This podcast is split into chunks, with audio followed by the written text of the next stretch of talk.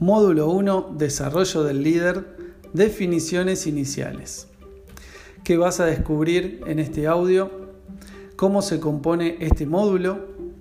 ¿Cuáles son las reglas de oro? ¿Cómo vas a visualizar tu primer objetivo? ¿Qué es el coaching deportivo y cuáles son los beneficios? ¿Y qué tipo de aprendizaje elegirás para esta formación? Si hablamos de líder, del desarrollo del líder, lo que vamos a trabajar durante este primer módulo tiene que ver con cómo ser un líder efectivo, cuáles son las cualidades que necesitamos incorporar para ser un líder efectivo. Además, cómo diseñar nuestro futuro, el futuro de nuestros equipos en cuanto a las metas. Muchas veces sucede que se generan metas sin tener una visión de lo que se quiere lograr. El objetivo de esta lección, de diseñar tu futuro, justamente es que puedas visualizar esas metas para luego generar los planes de acción necesarios para llegar a esas metas.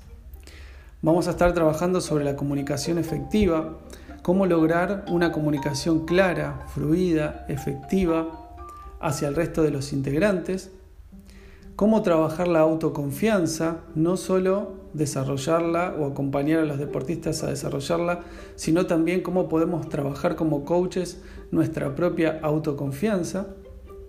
Cómo transformar un grupo en un equipo, vamos a ver las cuatro fases de transformación para que un grupo pase a ser un equipo. Y cómo diseñar los planes de acción necesarios para llegar a las metas propuestas. Vamos entonces a definir las reglas de oro para esta formación. La primera regla es la confidencialidad. Y la confidencialidad tiene que ver con que todo lo que suceda en este ámbito queda dentro de este, eh, de este ambiente, de esta confidencialidad absoluta entre vos y yo, entre vos y el resto de tus compañeros. Esto es para garantizar y que nos quedemos todos tranquilos de que todo lo que suceda dentro de esta formación queda bajo esta norma de confidencialidad, que también es una gran eh, herramienta y un, gran aprendizaje que el coach experimenta como coach en su trabajo como coach deportivo, que tiene que ver con que todo lo que sucede en las sesiones de coaching queda bajo este ambiente de confidencialidad. La segunda regla es el respeto, tiene que ver con el respeto mutuo, tanto el respeto de mí hacia vos en la formación, el respeto en cuanto a tus tiempos de aprendizaje, a tu forma de aprendizaje, a las preguntas que tengas. Eh, siempre te las voy a responder desde un lugar de respeto, desde este lugar de saber que somos personas diferentes, con creencias y experiencias diferentes, y lo mismo el respeto hacia el otro lado, el respeto tuyo hacia mí en cuanto a todo lo que necesites comentar, a todo lo que necesites consultar. Es una, una regla de oro para mí súper importante. Por otro lado, tercera regla de oro, el compromiso. Y el compromiso también es mutuo. Mi compromiso es acompañarte a que seas un excelente coach deportivo. Y tu compromiso tiene que estar puesto en realizar la formación paso a paso con todos los ejercicios y con todas las dinámicas que te voy a ir proponiendo. Este compromiso y esta forma va a hacer que puedas realizar de forma efectiva la formación. Algo que te recomiendo como cuarta regla de oro es que evites las distracciones. Muchas veces sucede, y sobre todo con el teléfono móvil, que estamos realizando alguna actividad, algún curso y siempre hay algo que nos distrae, ya sea un llamado, un mensaje, un aviso. Entonces lo que te propongo es que mientras estés eh, viendo los videos, mientras estés escuchando estos audios, mientras estés leyendo los PDF, te tomes ese momento para vos y que evites todas las distracciones posibles. Quinta regla de oro, disfruta tu estado de ser aprendiz. Este estado de ser aprendiz te va a permitir siempre desaprender para aprender. Muchas veces puede pasar que leas, veas o escuches algún tema que ya conoces. Si estás en un estado de ser aprendiz, vas a poder permitirte escuchar aquello que ya conoces, ver aquello que ya conoces desde otro punto de vista y seguramente te va a dar más herramientas de las que hoy posees. Y la última regla de oro es que no te quedes con dudas. Pregunta todo lo que necesites, así te parezca que sea algo que no tiene sentido. Si hay alguna duda, quiere decir que puede ser un factor que te impida a poder continuar con el aprendizaje. Entonces, te invitamos que a través de la plataforma realices todas tus dudas que van a ser respuestas a la mayor brevedad posible. Y ahora te voy a pedir que por el transcurso de dos minutos puedas visualizar tu primer objetivo. Y para eso te invito a que escribas una carta a tu yo del final de este proceso. Es decir, una carta a vos mismo, a vos misma, imaginándote el último día de esta formación. Y la pregunta sería cómo quisieras sentirte y qué te gustaría que suceda. Es decir, cuando estés en ese momento, ¿qué te gustaría sentir? ¿Qué te gustaría que pase? ¿Qué te gustaría que suceda? Podrías comenzar la oración diciendo, hola, tu nombre, al final de este proceso quiero, y ahí lo que sientas que quieras. Por ejemplo, quiero ser un gran coach deportivo, quiero haber trabajado en un proceso interior, lo que vos necesites. Y la invitación es que esta carta la releas todos los días.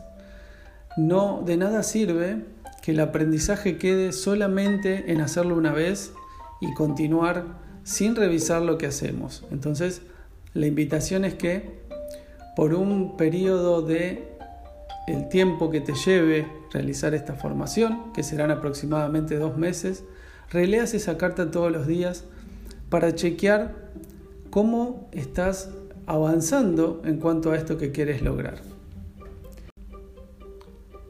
Antes de escribir tu carta a tu yo del futuro, te pido que pongas pausa en este podcast para luego seguir conversando sobre los temas relacionados a esta lección.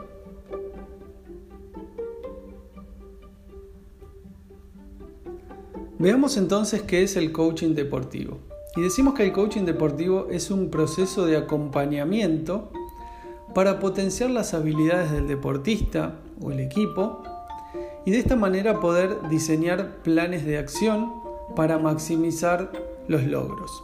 Este proceso de acompañamiento se hace a través de sesiones individuales, a través de sesiones grupales, a través de conversaciones, para que el deportista y también el equipo puedan gestionar aquello que les está sucediendo, lo puedan conversar, puedan ver nuevas posibilidades hacia aquello que no están pudiendo lograr, de ahí potenciar esas habilidades y con estas habilidades potenciadas desde este nuevo observador poder diseñar nuevos planes de acción que nos lleven a maximizar los logros.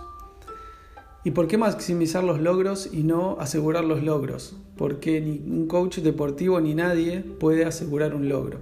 Lo que sí vamos a estar trabajando es sobre el proceso para que esos logros se maximicen, para que tanto el deportista como el equipo puedan ir avanzando en un proceso de crecimiento.